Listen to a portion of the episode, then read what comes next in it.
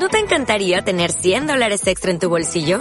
Haz que un experto bilingüe de TurboTax declare tus impuestos para el 31 de marzo y obtén 100 dólares de vuelta al instante. Porque no importa cuáles hayan sido tus logros del año pasado, TurboTax hace que cuenten. Obtén 100 dólares de vuelta y tus impuestos con 100% de precisión. Solo con Intuit TurboTax. Debes declarar para el 31 de marzo. Crédito solo aplicable al costo de la presentación federal con TurboTax Full Service. Oferta sujeta a cambios o cancelación en cualquier momento. En nosotros quiere ser engañado. Sin los errores que residen en la moral, el hombre habría seguido siendo animal. Pero de este modo se considera algo superior y se impone las leyes más estrictas. De ahí, de ahí, que le horroricen los niveles más cercanos a la animalidad. Humano, soy demasiado humano. Si fuera un animal, sería más honrado. Humano, soy demasiado humano. Como me arrepiento de haber bajado del árbol. No suficiente religión en el mundo para aniquilar a las religiones. No hay bastante amor y bondad como para poder ser generosos hasta con seres imaginarios. Lo perfecto no ha de poder hacerse. Puede que la humanidad no sea más que una fase de la evolución de una determinada especie de duración limitada. Que el hombre salido del mono vuelva al mono y que a nadie le interese lo más mínimo el singular desenlace de esta comedia. El error convirtió a los animales en hombres. ¿Podrá la verdad volver a convertirlos en animales? No sé qué pasa, no sé qué tengo. Al enemigo lo llevo dentro. No sé qué pasa, no sé qué tengo. El amor, la primavera, una bella melodía, la luna, el mar. Todo nos habla plenamente una sola vez al corazón. Si es que todas esas cosas llegan alguna vez a expresarse por entero. Humano, soy demasiado humano. Si fuera un animal, sería más honrado. Humano, soy demasiado humano. Como me arrepiento de haber bajado del árbol. Humano, soy demasiado humano. Si fuera un animal, sería más honrado. Humano, soy demasiado humano. Como me arrepiento de haber bajado del árbol. Humano, humano, demasiado humano. Humano, humano, demasiado Allí donde ustedes ven cosas ideales, humano. Soy demasiado humano. yo veo cosas humanas. Demasiado humanas.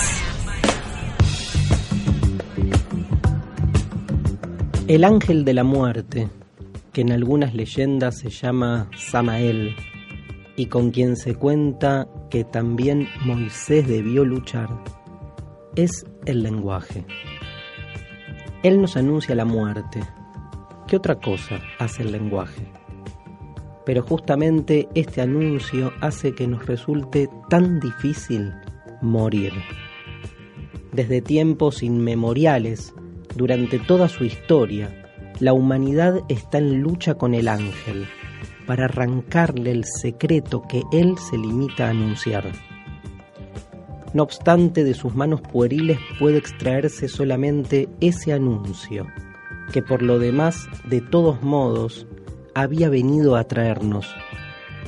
De esto el ángel no es culpable, y solo quien comprende la inocencia del lenguaje entiende también el verdadero sentido del anuncio y puede eventualmente aprender a morir.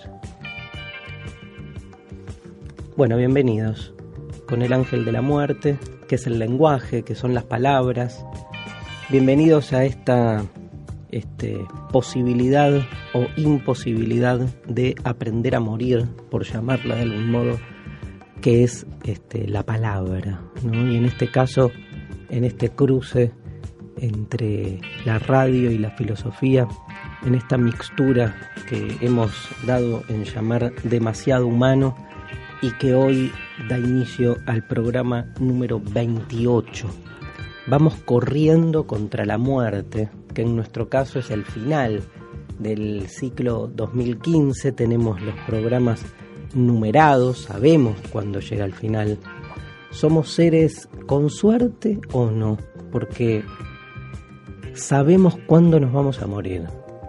Y cuando uno se hace esta pregunta, a veces dice, "Mm, mejor no. Este, qué distinta sería la existencia si supiera exactamente la fecha de nuestra finalización. Bueno, pero piénsenlo en chiquito. Nosotros sabemos cuántos programas nos quedan, sabe, sabemos cuánto dura cada programa, sabemos lo que podemos decir en ese lapso. No es muy distinto a una vida.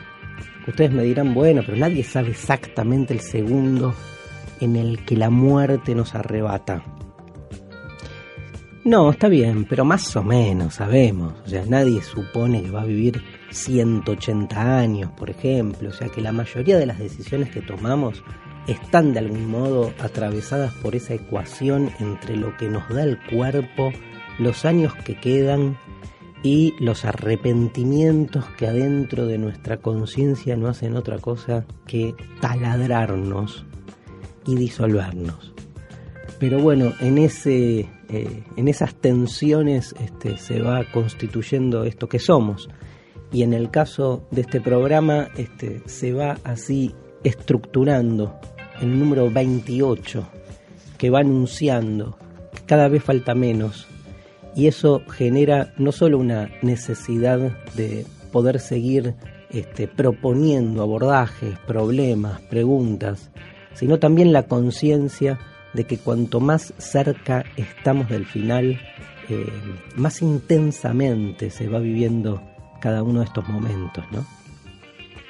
Saben que el mes lunar de 28 días siempre fue utilizado por los seres humanos para calcular ciertas regularidades en la naturaleza, como el ciclo sexual de las mujeres o la frecuencia de las mareas. Hay muchos calendarios que este, dan 28, no 30, 31 como el nuestro Creo que el calendario hebreo es de 28 días, por eso incluso tiene 13 meses en el año.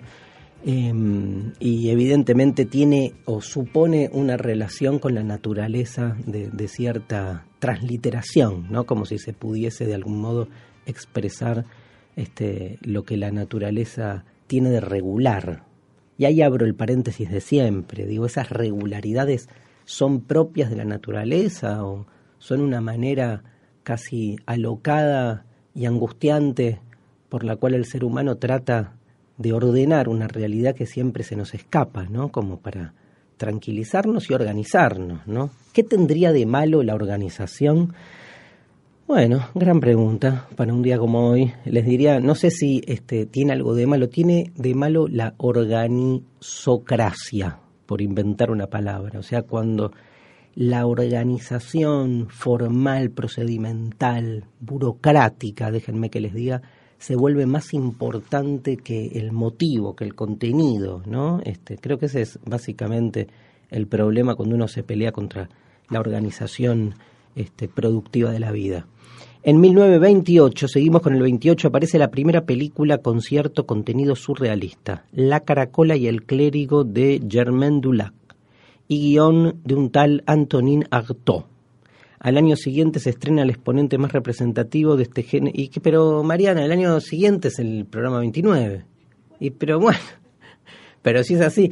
Hoy estamos en el programa 28. Eh, el, el, el, mes de julio tiene 31 días, 31 días. Porque, bueno, porque faltan 3 para llegar a 31. No podemos tomar el 28 y a partir de ahí ir a cualquier lado.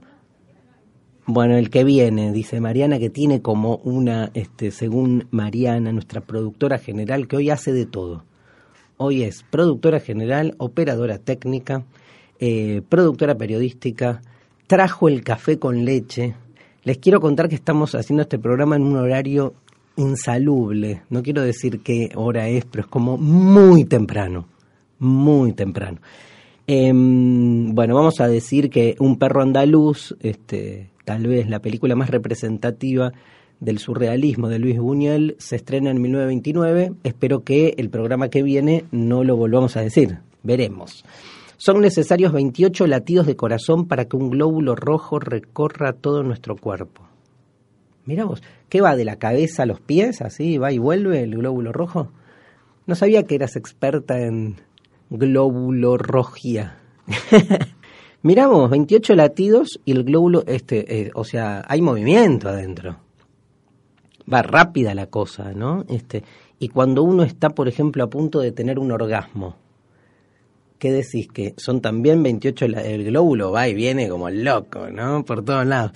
Bueno, en 1928 se editaron Historia del Ojo de George Bataille, El idioma de los argentinos de Jorge Luis Borges y Orlando de Virginia Woolf. Muy bien, el dato, digamos, erudito del programa. Y desde que nació su hijo, un hombre, que no está el, el nombre, mmm, esto me hace acordar mucho a esos diarios que hablan de alguien diría o habría o... Desde que nació su hijo, un hombre decidió tomarse una foto con él cada año. Ah, sí, lo conozco. Sí, sí, lo conoce todo el mundo, pero debe estar el nombre, lo debe conocer. No está en ningún lado, dice Mariana. Lleva 28 años y ahora también aparece su nieto. Pero ¿cómo? Desde que nació su hijo.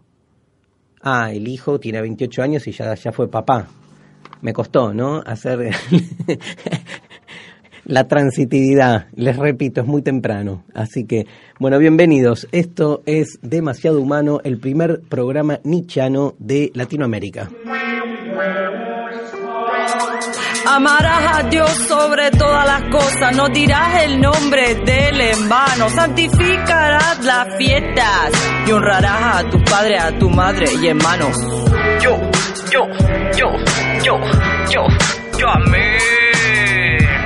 No matarás, no robarás, no cometerás actos impuros, no darás falso testimonio, no consentirás pensamientos ni deseos impuros, no codiciarás los bienes ajenos. Yo, yo, yo, yo, yo, yo, yo, en demasiado humano, los diez mandamientos.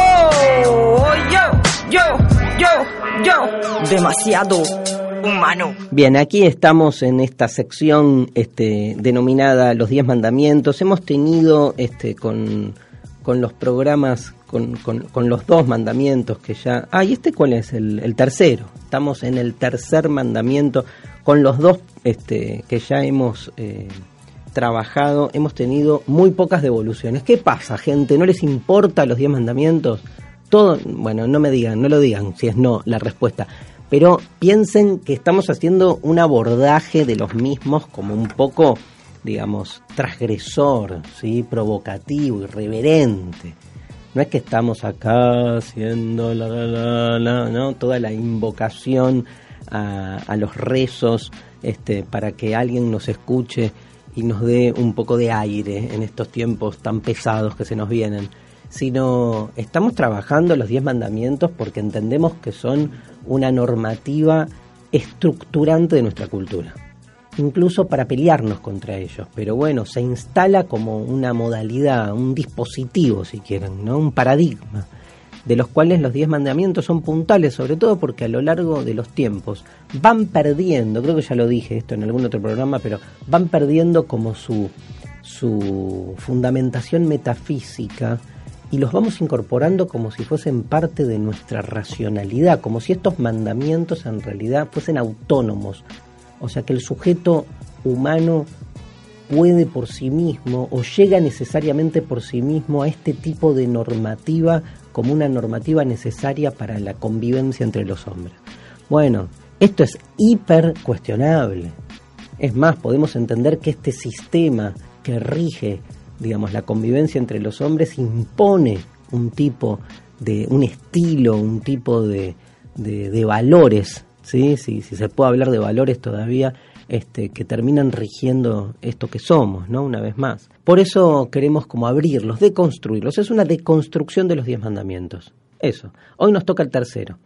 Ah, y para deconstruirlo vale todo, ¿eh? Vale la filosofía, el psicoanálisis, la literatura, el cine, vale todo. Vamos al tercer mandamiento. Tiene muchas formulaciones, como todos. Ustedes saben que hay una versión judía, una cristiana, dentro de la cristiana una católica, otra luterana, otra metodista. Cada uno le cambia un poquito las palabras. Este, tomo para el tercer mandamiento como el más, el más famoso o el que aparece, está mal famoso, pero digamos, es la versión más bien cristiano-católica, que es la que más rápidamente uno recuerda, porque aparte bien, digamos, propio de algunas de las religiones del marketing que tan bien lo comprenden, aparecen como bien sintéticos, así como latiguillos, ¿no? Este santificarás las fiestas. ¡Pa! O sea, sí o no, ¿viste? ¿Estás adentro o estás afuera? Y santificarás las fiestas, en realidad, en, en, en la tradición judía, obviamente la fiesta es el sábado. Digo esto porque en el cristianismo pasa a ser el domingo, ¿no? Hay un cambio importante. El día sagrado para el judaísmo es el sábado, porque el sábado Dios descansó de la creación. Y aparte Dios en la Biblia llama a respetar el sábado como un día de recogimiento, como un día para justamente relacionarse el ser humano con su creador. Bien, sáquenle toda metafísica. Hace falta un día de semana para hacer cualquier cosa que no sea estar laburando y metido en nuestra rutina y cotidiana y cotidianidad productiva. Ese es el sentido del Shabbat hebreo, del sábado. De hecho, viste que no te permiten trabajar, digo, en las lecturas más ortodoxas, digo, está puesto el acento, pero trabajar tipo no podés subir una no podés subir una escalera, o sea, no podés hacer esfuerzo. Porque es como que tenés que estar digamos, no sé si meditando, rezando, obviamente los muy religiosos lo hacen, sino que tenés que estar pendiente de otras cosas, como desconecta.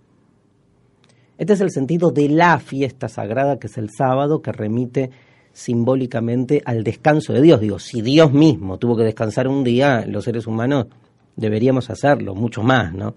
El cristianismo pasa, desplaza del sábado al domingo el sentido de las fiestas, porque, digamos, primero en esa dispersión, en esa ruptura del cristianismo con el judaísmo, para diferenciarse es fundamental que estos ritos este, se modifiquen, pero sobre todo porque encuentran el domingo un día mucho más importante, que es el día de la resurrección.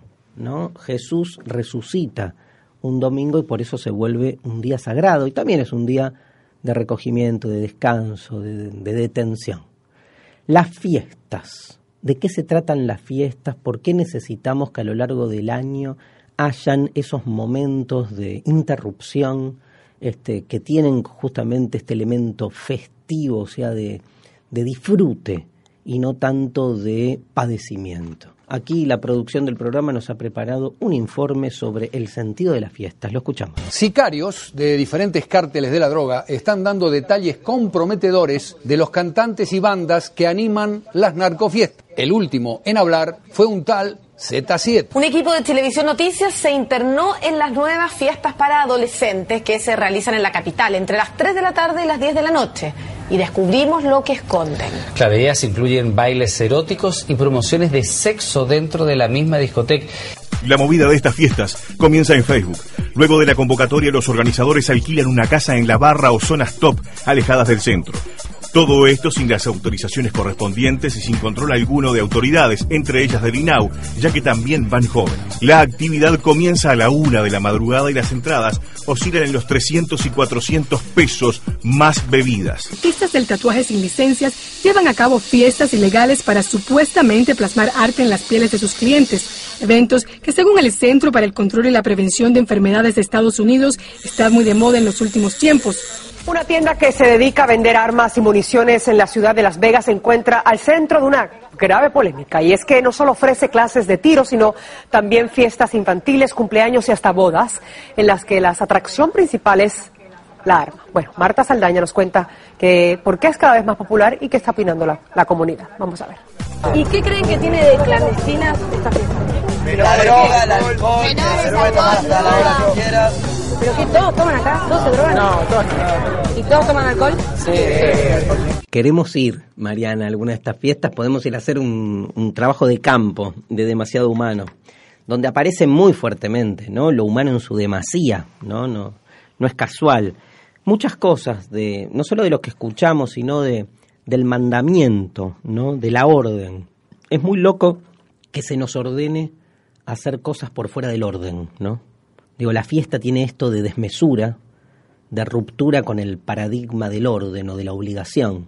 Se supone que uno está obligado en su vida diaria a hacer cosas que no tienen que ver con lo que uno desea, lo que Marx llama la enajenación, y que entonces la fiesta en principio vendría a ser como una especie de, digamos, de, de ruptura de esa enajenación, o por lo menos, sí decíamos antes de interrupción, ¿no?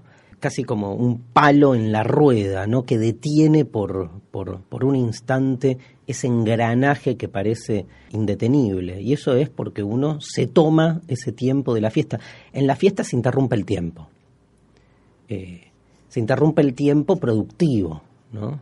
Ahora, evidentemente hay una paradoja que es que el mismo sistema que de algún modo ha instalado a la productividad como norma, después te esté obligando a santificar el, regocijo, digamos, festivo, porque, digamos, eh, que sea un mandamiento, que tengas que tener una relación, digamos, especial con la fiesta, parece, parece, ¿eh? lo tiro así, pero sé que es, es cuestionable, parece como parte de un mismo dispositivo de sujeción, donde también es necesario que el sujetado se sienta sujeto, ¿no? O sea, que el sujetado sienta que tiene ese tiempo como para restaurarse a sí mismo, ¿no? Como para reproducirse. Porque si no explotarían los cuerpos por todos lados. Necesitamos también que los cuerpos drenen un poco y qué mejor que las fiestas para eso. Por otro lado, en lo que escuchamos eh, hoy en día, en estas fiestas posmodernas, por ponerle una etiqueta, hay como un recuerdo ahí latente que cada, que, cada vez que puede, digamos, este, sale, hace síntoma, que es este, las fiestas dionisíacas, ¿no? Digo, piensen que las fiestas dionisíacas, que son previas al mandamiento, al tercer mandamiento, justamente lo que buscaban era todo lo contrario, eh, eh, ninguna santificación en términos de respeto. Eh, Dionisio, el dios de las orgías, de la embriaguez, era aquel que lograba que uno se desapolinice, o sea, pueda salirse del paradigma, digamos, más racionalizante y planificador de la existencia para reconectar con la totalidad, ¿no? Dionisio es la totalidad. Y entonces en esas fiestas orgiásticas, en esas fiestas excesivas, desmesuradas, lo que había desde el placer, pero sobre todo desde lo corporal, desde la materialidad, desde lo instintivo, si quieren, era la posibilidad justamente de otro tipo de, de sentido, se creaba otro tipo de sentido por fuera de aquel que desde la racionalidad venía a poner un poco cotos, marcos, filtro a ese impulso, ¿no? El ser humano es un campo abierto de impulsos divergentes y así como hay un impulso que filtra o que racionaliza, hay un impulso que tiende hacia esa totalidad. Tender hacia la totalidad significa tender hacia el, hacia la explosión, hacia lo que estalla, ¿no? Y que tiene que ver con la, inaudita e inédita conciencia de estar siendo, ¿no? Entonces las fiestas recuperan algo de eso, sobre todo cuando son fiestas este, del exceso, ¿no? Ahora, obviamente uno puede decir, bueno, la droga, todo lo que escuchamos recién, este, el alcohol, no dejan de ser eh, todo lo contrario, eh, un aprovechamiento por parte de ciertas industrias para hacer entonces de la necesidad del goce o de la interrupción también un negocio, ¿no? ¿De qué manera entonces santificaríamos, santificaríamos ese espacio de detención? ¿no? Por ahí eh, es parte también de, de un trabajo distinto, de poder realmente conectarnos con algo que resulta evidentemente necesario, que es tomarnos ese tiempo, pero desproveerlo, ¿no? despojarlo, primero de todo dogma. Digo, no hace falta creer en nada que tenga que ver con la religión cristiana para juntarse un 24 de diciembre con la familia y juntarse y que pase algo. Tal vez el, ese mensaje primigenio que viene de la tradición este, religiosa este, puede permanecer en la medida en que se desreligiosice.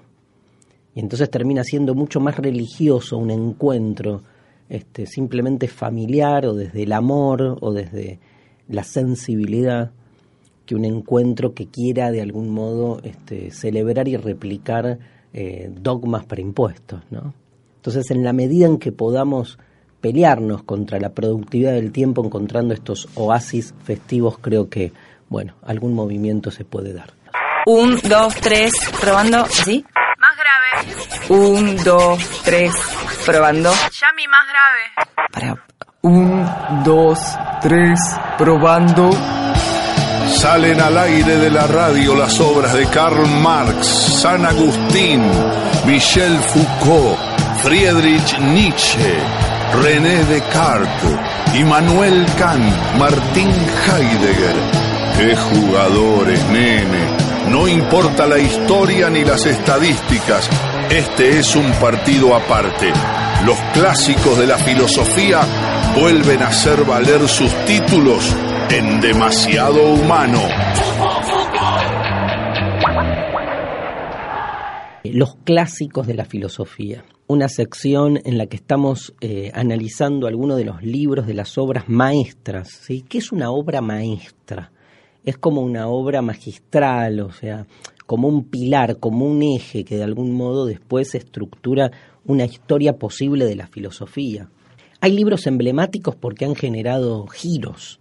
El que vamos a trabajar hoy claramente genera un giro. No sé si tanto esta obra, sí lo que es la figura de René Descartes. La obra de la que vamos a hablar se llama Las Meditaciones Metafísicas. Descartes, ustedes saben, digamos, ha escrito otros libros, no muchos, creo que si no me equivoco, cuatro o cinco, pero el libro tal vez más famoso de él es El Discurso del Método, que es un libro en, en, algún punto más pedagógico. Igual Las Meditaciones Metafísicas es un libro este, muy literario, ¿no? que permite no solo entrarle a Descartes desde las ideas, sino también desde el género.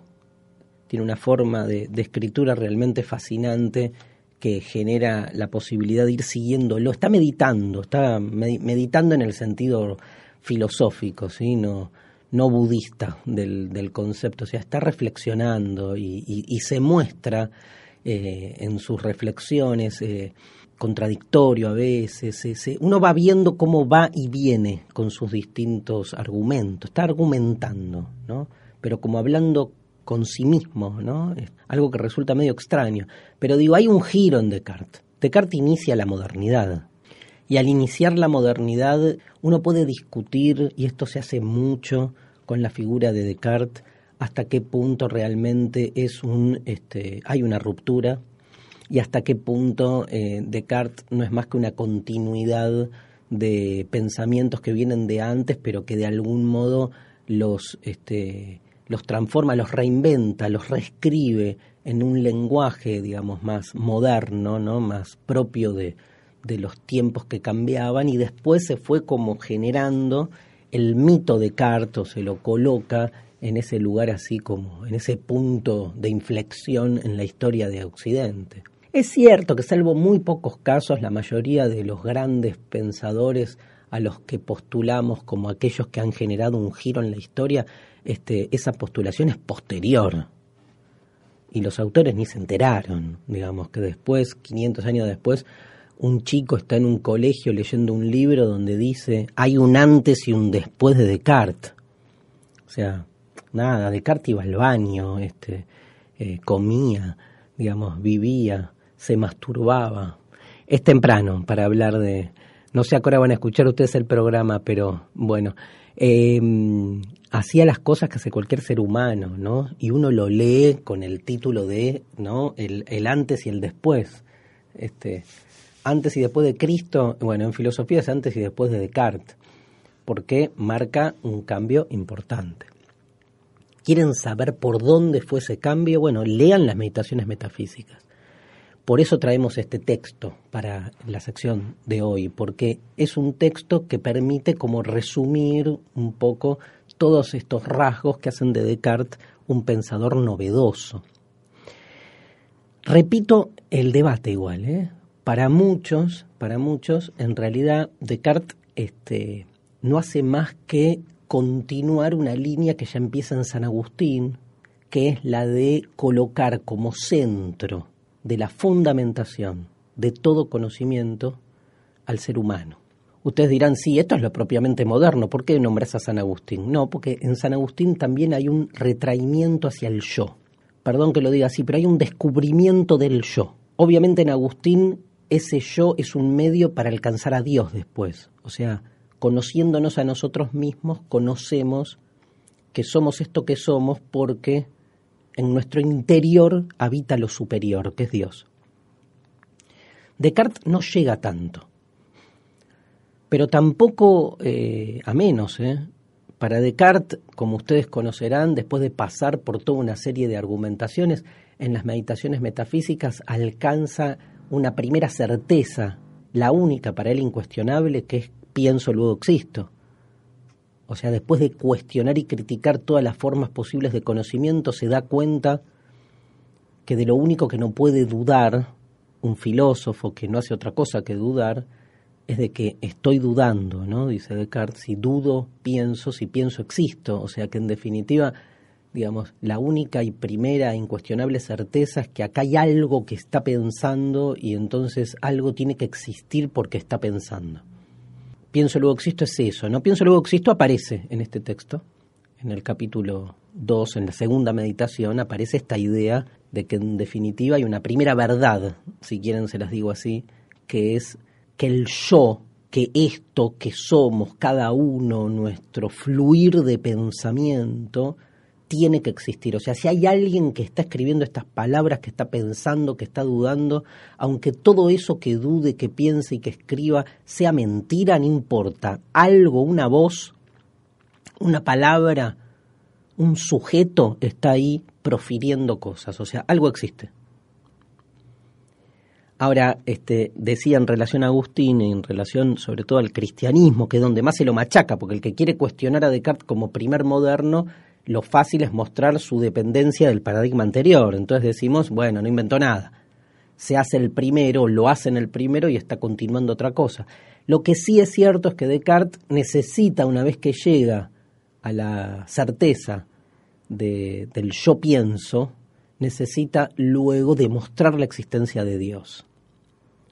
Porque necesita que ese pensamiento centrado en el yo este, no esté, no la esté errando, ¿no? No yerre, creo que se dice, no dije cualquiera, no R, no yerre. Bueno, si alguien sabe, Facebook, eh, em, y entonces necesita a Dios para justificar que todo ese conocimiento que sale de nuestra subjetividad, de nuestro yo, es real, es verdadero, corresponde con la realidad.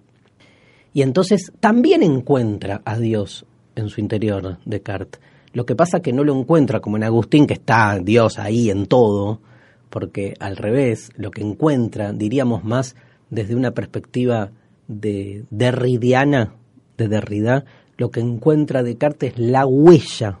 Unamuno habla de la huella, ¿no? De, no, del hambre, dice Unamuno. Tenemos hambre de Dios, por eso este, se basa en eso para, para luego argumentar este, sobre la existencia de Dios. En Descartes como que digamos, Dios está presente como una huella. ¿Por qué? Porque como tenemos la idea de Dios, entonces esa es la prueba de que Dios existe, porque no podríamos haber sido nosotros los creadores de una idea tan perfecta, siendo nosotros imperfectos. Entonces hay una continuidad, pero bueno, digamos, uno lo puede leer de dos maneras, las meditaciones metafísicas. Repito, un libro escrito en primera persona, una investigación fascinante, Descartes está buscando así como desesperadamente cuál es el principio rector del conocimiento y empieza a cuestionar y a dudar de todos los argumentos que va dando son fascinantes. Aquí aparece el argumento del sueño en las meditaciones metafísicas, esa indeterminación de por, por poder realmente comprobar si estamos o no dentro de un sueño. La famosa hipótesis del genio maligno, hipótesis que nos permite también dudar de todo, que pensar que todo esto, digamos, este, toda esta realidad podría llegar a ser un engaño de un ser que nos quiere hacer mal. Pero en definitiva, digo, lo, más importante, si quieren, de todo este camino es que Descartes cree haber llegado a un punto de, de, inicio, ¿no? De inicio ontológico, una base, un fundamento desde la cual pensar la realidad toda. Y a diferencia de los paradigmas medievales y antiguos, ese primer principio es el sujeto humano centrado en la razón.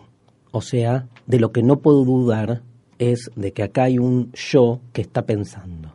Se produce por eso un giro fundamental en la filosofía, se lo debemos a Descartes y a sus meditaciones metafísicas, lectura para el verano, Mar del Plata, se ponen ahí con las meditaciones metafísicas mientras nos mojamos las patitas en el Océano Atlántico.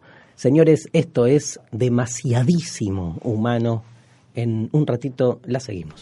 Julia, mamá, ¿es cierto que nací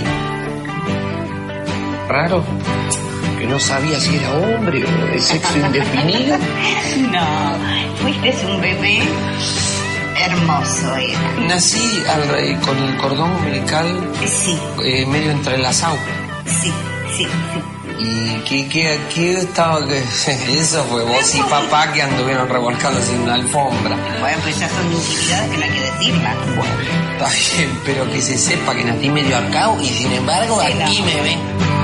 Humano. Demasiado humano. Hoy que un hijo hiciste, cambia ya tu mente. Cuídalo de drogas, nunca lo reprimas. Dale la aurea misma de tu sexo. Todas las hojas son del viento. Ya que las mueve hasta la muerte. Todas las hojas son del viento, menos la luz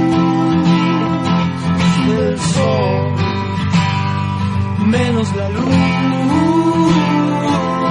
del sol. ¿Qué hay debajo de la alfombra del saber? ¿Quiénes son esos seres que quedaron fuera del palacio del conocimiento? ¿Qué se esconde en los márgenes de la filosofía? Los oscuros. En demasiado humano. Seguimos en Demasiado Humano en esta sección que no tiene nombre por culpa de nuestra productora que este, recibió 200 mails con una sección llamada Los Atípicos y ella insiste en llamarla Los Oscuros. Pero es increíble la insistencia en esa, en esa conducta muy propia de este animal eh, que no sabe perder, que es el ser humano, que no, digamos, cree que por repetición va a terminar instalando un, nombre. Entonces aquí, o sea, si ustedes vieran la hoja donde está como el, el, el menú del día, diríamos, ¿no? Aparece la sección con el nombre Los Oscuros. No sé qué decirte, Mariana, se llama atípico. No. ¿Vieron la famosa idea nietzscheana de que no hay hechos sino interpretaciones? Bueno, acá pasa lo mismo. O sea, Mariana cree que esta sección se llama Los Oscuros, yo creo que se llama Atípicos. Vamos a ponerle un nombre intermedio, Atiposcuros. Tipos oscuros. Bueno, hoy vamos a hablar de un oscurísimo, que es Epicuro. Digamos, tiene, la, tiene cierta particularidad a diferencia, digamos, de, eh, el programa pasado hablamos de Baudelaire, ¿se acuerdan? Eh, Baudelaire era un border de la filosofía en términos canónicos, Epicuro no. Nadie dudaría del carácter filosófico de Epicuro. Su atipicidad, o sea, su marginación del canon, tiene que ver más con los contenidos. Si quieren también, para mí con los contenidos, número uno, pero si quieren también con cierta praxis, eh, cierta modalidad en la forma de entender lo que es la práctica filosófica. Lo que pasa que eh, en ese sentido, digamos, la mayoría de las corrientes, de los pensadores que hacían filosofía en época de Epicuro, digamos, eh, ya también compartían esa modalidad que para lo que era, digamos, la tradición ateniense, sobre todo, era mal vista. Hablo de Epicuro en sus jardines, dándole lugar a la mujer, para que haga filosofía, dando esos grandes banquetes. O sea, hay también un, un corrimiento en, en, lo que es, digamos, este, formalmente la institución de la práctica filosófica. Pero bueno, digamos, Epicuro es uno de los que inicia en la, la etapa helenista ¿no? de la filosofía antigua, donde claramente empieza a haber un, un cada vez mayor acercamiento de lo que es la teoría filosófica a una filosofía de vida, por llamarla así, ¿no? Estoy tomando una agüita riquísima mientras es muy epicurio en algún punto. Mm. Saborear con la boca ese lugar donde al mismo tiempo se saborea, ¿sí? este, se habla y se besa. Nada, se las tiro. Digo, las tres acciones pasan por el mismo lugar. La otra vez leía este, sobre Derrida un concepto impresionante que es este, eh, todo un desarrollo que hace Derrida de una fenomenología de las lágrimas. No sé si alguno de ustedes lo ha leído, pero como repensar el lugar del ojo, dice Derrida, que históricamente siempre ha sido como el órgano de la vista. Y Derrida dice, pero para mí el ojo, más que ver, hace otra cosa mucho más humana, llora. Y esta idea del llanto puesta en el ojo, que nos conecta con otra zona ¿no? de, lo humano, este, de esas zonas obturadas o exiliadas, este, discriminadas, ¿no? dejadas afuera subsidiariedad, no me sale, bueno, pero como puestas en secundarizadas, ¿no? ¿Cuál sería el verbo, Mariana, para una actividad que no es tomada como importante y que es puesta como en un lugar inferior? Eh, bueno, Mariana está pensando. Eh, va a googlear. Bueno, este, lo cierto es que mm, eh, volvamos a Epicuro, porque me abrí con Derrida, pero ¿cuál? Desplaza, sí, me encanta, bien, bien, desplaza. Hay un desplazamiento de esa mirada, justamente mirada del ojo como llanto, ¿no? Eh, el llanto parece algo que no, no suma la filosofía, ¿no? Eh, bien, en Epicuro, digamos, lo que tiene, lo que les decía, es que es un pensador que está dentro de la historia de la filosofía, pero que, como les contaba, esas prácticas propias de ese helenismo, eh, etapa en la que él inicia su, su trabajo, digamos, eh, rompe, si quieren, con, con las formas más tradicionales. ¿Por qué? Pero porque, repito, todas esas filosofías empiezan a ser más, diríamos hoy, perdón el término, ¿no? Pero, digamos, o perdón la asociación, digo, para el que no se copa, pero eh, mucho más cerca, por un lado, de sectas, mucho más cerca de, de, una literatura de autoayuda en un punto. La autoayuda está como muy al mismo tiempo sobrevaluada para mí y lo contrario, subestimada, ¿no? Como, eh, como le vemos tanto el aspecto comercial a la autoayuda y el aspecto este, peor que lo comercial, que es como que te, te dan recetas como muy rápidas y mecánicas para el buen vivir, ¿no? Y eso para los que creemos en la contradicción, en la locura y en la tensión permanente de todo lo que hacemos, nos parece lo contrario. Y sin embargo, eh, hay, hay, es muy interesante, digamos, cómo van trabajando la relación entre la palabra y la conducta, ¿no? Y más cuando uno va a, a esta época, o sea, hasta la forma de escribir de Epicuro, ¿no? Saben que habían prácticas este, ascéticas de los epicúreos, que Epicuro una vez que, que muere, este, había como una frase ahí en, en la escuela epicuria que era actúa como si Epicuro te estuviese viendo, ¿no? Como una cosa, digamos, este, de no olvidar, no olvidar nunca, digamos, esas máximas. Y las máximas de Epicuro eran máximas, digamos, que basadas en una metafísica, en una física inclusive, en una lectura del universo, estaba totalmente direccionada a una ética. O sea, Epicuro eh, uno puede leerlo como una serie de preceptos para el buen vivir, ¿no? Que necesita, evidentemente, aparte es muy propio de esos tiempos, de todo un sostén teórico este, basado en una concepción del mundo. Eh, o sea, Epicuro hace es, un atomista, hace toda una lectura de cómo está constituido atómicamente el universo, pero todo en función de esos preceptos morales. Preceptos morales que pueden basarse, ¿sí? para el que más o menos conoce algo de Epicuro, en, en, una... Bueno, en, realidad en cuatro grandes este, categorías que constituyen el tetrafármacon, ¿no? Miren incluso la palabra como cuatro remedios, ¿no? Este, que de algún modo se vuelven salvíficos eh, o, se vuelven como medios para alcanzar la felicidad. Epicuro es un teórico de la felicidad. O sea, él lo que quiere es hacer de la filosofía un camino hacia la felicidad, ¿no? Este, y en ese camino decía, hay, hay como algunas líneas este, una de las cuales, o, para resumir el tetrafármaco en una, en una idea, es aléjate del dolor, busca el placer. Digo, todo Epicuro puede resumirse en esa frase. Después, digamos, obviamente habla de la muerte, de los dioses, pero todo tiene que ver con eso, porque para él el parámetro está puesto en la relación dolor-placer. Incluso entre ambos polos es más importante alejarse del dolor que buscar el placer. Este, a Epicuro siempre se lo ha puesto en la categoría de hedonista y se lo ha invertido, ¿no? Esta es la lectura cristiana chota, ¿no? De, de Epicuro, el que quieren poner como una especie de ser lascivo que está solo pensando en sexo, este, exceso eh, y orgías. Y en realidad todo lo contrario. Uno podría incluso hacer un argumento en paralelo que es hasta de última.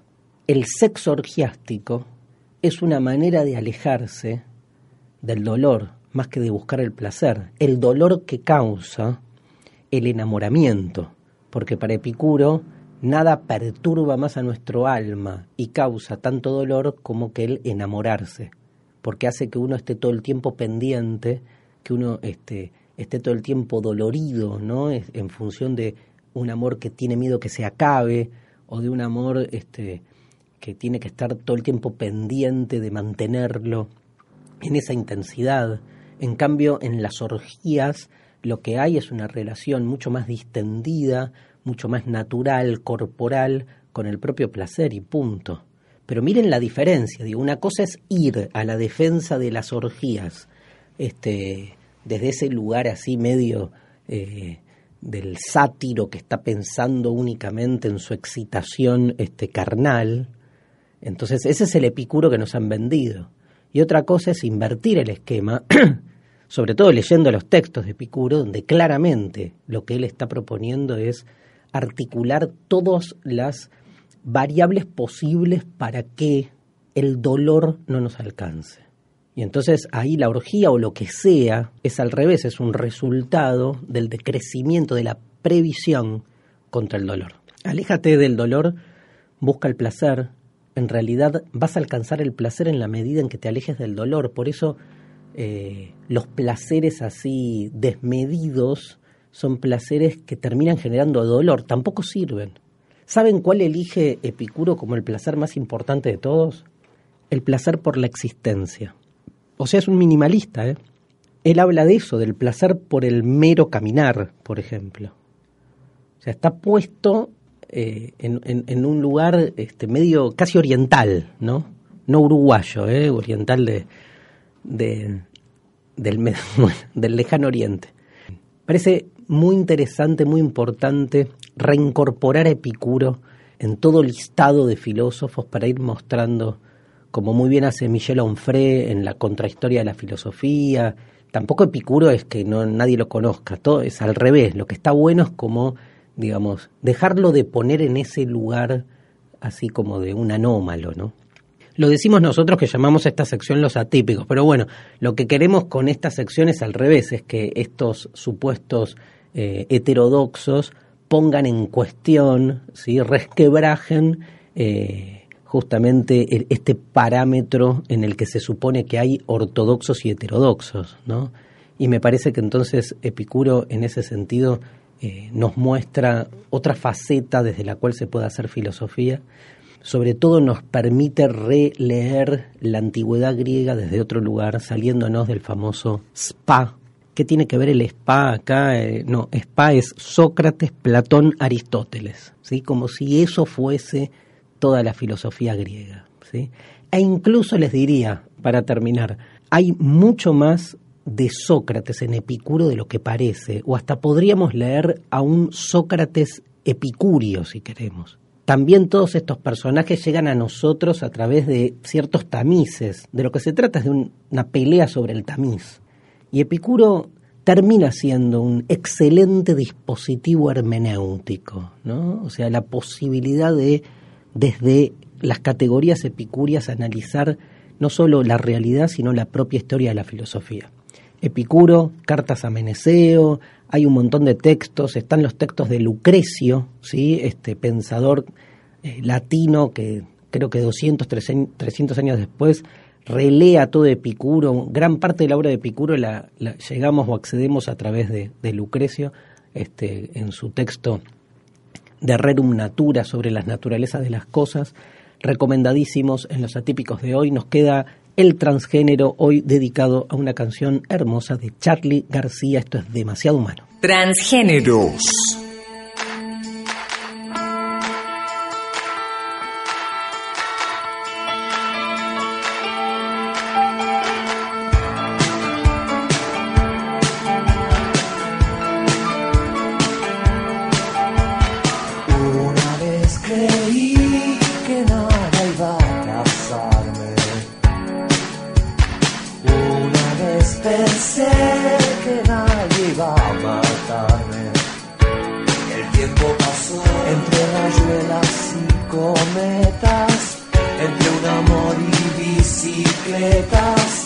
Aunque estuviera solo, sabía jugar.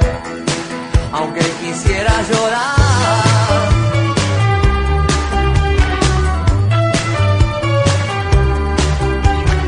Yo te quería amar y no sabía dónde amar. Te quería encontrar,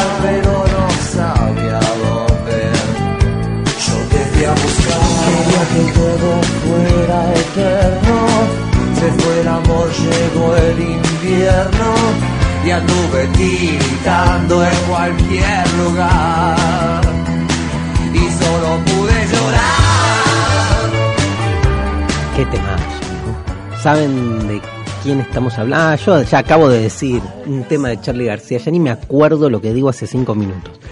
Bueno, este tema se llama Reloj de Plastilina. Creemos que es uno de los temas más filosóficos de Charlie García, o por lo menos no filosóficos, sino que permite una indagación desde algunas, algunos conceptos este, de la filosofía. Eh, primero, y es lo menos importante, pero hay que decirlo, es parte de un disco que se llama Filosofía Barata y Zapatos de Goma. Uno diría, ah, es de filosofía porque está en el disco. No. Eh, gran disco, ¿no? También con muchas, no todas, pero muchas canciones que dan como para algún tipo de reflexión. Es un disco que tiene ya 25 años, de 1990. eh, y de esa época solista de, de- Charlie, bueno, después de unos 80, si recuerdan, que empezó a ser muy cuestionado este, por, por el giro que da, este, me parece que ya en este disco eh, logra como una estabilidad eh, importante, ¿no? Eh, Ya, ya todo el mundo le termina comprando su giro. Bueno, pasaron casi ocho, creo, años de, esos discos este, como clics modernos, esos discos donde había pegado el giro tan, tan cuestionado de un Charlie que venía de Serugirán, venía de otro tipo de, de música. Em, nada, nada más importante en un músico que estar cambiando todo el tiempo, ¿no? Eso me parece que en Charlie es un poco su, su, eh, modus, ¿no? No, no su modus operandi como un medio, sino su objetivo, el estar reinventándose a sí mismo todo el tiempo.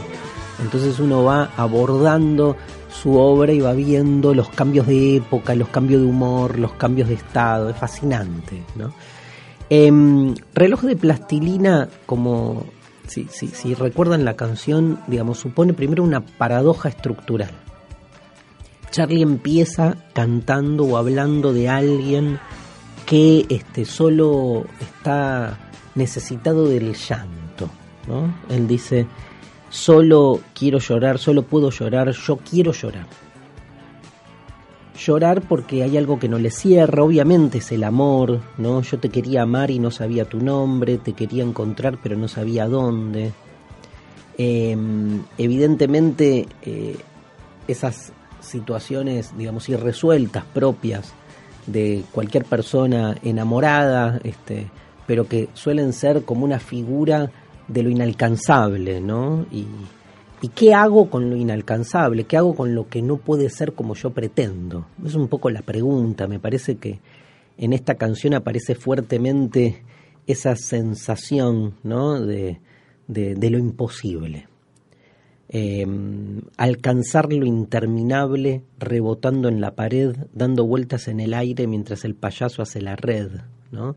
Es como todo el tiempo la presencia de la imposibilidad de esa, este, por suerte, ¿no? Esa limitación a nuestra prepotencia omnipotente, ¿no? Que en el amor es donde más se manifiesta, pero que me parece que puede, si después eh, desplazarse a, cualquier otra de nuestras eh, acciones o de, nuestras búsquedas. Eh, y llega en el medio de la canción tal vez una de las partes como más eh, emblemáticas de la sensación de la imposibilidad generando eh, una reacción escéptica y hasta incluso tirando para abajo, ¿no? Nadie pudo ver, dice Charlie, que el tiempo era una herida. Bueno, la idea de tiempo como herida tremenda, ¿no? Porque de nuevo lo imposible es querer vivir siempre o que el tiempo no nos degrade. Pero manda, en el medio manda esta frase, lástima nacer y no salir con vida. Bueno, no está hablando del aborto, Charlie, evidentemente, está hablando de algo, digamos, estrictamente espiritual, si me permiten el término, porque es, es casi como un, una, una, alerta, ¿no? O, o, peor, ¿no? Casi como, digamos, una, eh, una etiqueta, ¿no? No una etiqueta, y no me salen las palabras, estoy, tremendo. Casi, casi como, eh, eh, como un destino, ¿no? Para muchos de, de nosotros, que es haber nacido y sentir que vinimos al pedo, ¿no? Digamos. O sentir que nacimos y que todo lo que intentamos realizar en la vida lejos está de lo que uno supone que sería su sentido. Sea, lástima nacer y no, y, no salir con vida. ¿Por qué no salimos con vida? Porque, lo imposible es leído desde la negativa. Y entonces, en ese momento en que Charlie llega a lo más bajo de la conciencia de lo imposible y entiende que nacimos y salimos muertos en vida, pega un giro, ¿no? Y salgo a caminar y sigo imaginando, fui lo que creí, eh, eh, fui lo que creí, soy lo que está pasando, no quiero llorar, o sea, de yo quiero llorar pasa a no quiero llorar, no quiero estar envuelto en penas, seguir arrastrando estas cadenas. Si el tiempo no es amigo, no importa más. Yo solo quiero jugar y termina con una invocación de dos minutos que dice yo solo quiero jugar, jugar, jugar, jugar, yo solo quiero jugar, jugar, jugar. Bueno, me encanta la antinomia llorar, jugar. Porque aparte, digamos, es como, como, como una resurrección, ¿no? Como que en el medio Charlie agarra dice, bueno, basta o sea, ya entendí que lo imposible tira para abajo, bueno, tiremos para arriba. Ahora, este tirar para arriba, lo que me interesa de la canción no es que frente a yo solo quiero llorar dice, bueno, yo solo quiero reír. O este, denuncia la mentira del otro para pararse en el lugar de la verdad. No. Digo, me parece que la lectura es otra, mucho más interesante, que es, digamos, si en definitiva lo anhelado es imposible, bueno, juguemos. Juguemos significa desinflemos, desidealicemos. Incluso el llanto puede ser motivo del juego. No se trata de pelearse contra un ideal que entendemos que nos reprime desde un lugar en el que se supone que este, podemos vivir libres y sin represión. Represión va a haber siempre, cadenas va a haber siempre. Ahora, no quiero seguir arrastrando estas cadenas. ¿Qué hago? Las transformo en un juguete. Estas cadenas que pueden ser lo que quieran. Y entonces de última me queda jugar, cantar, jugar al infinito. Gracias Charlie. Reloj de plastilina, escuchamos la versión hermosa de Lucrecia Pinto para cerrar demasiado humano. Nos vemos en el programa que viene.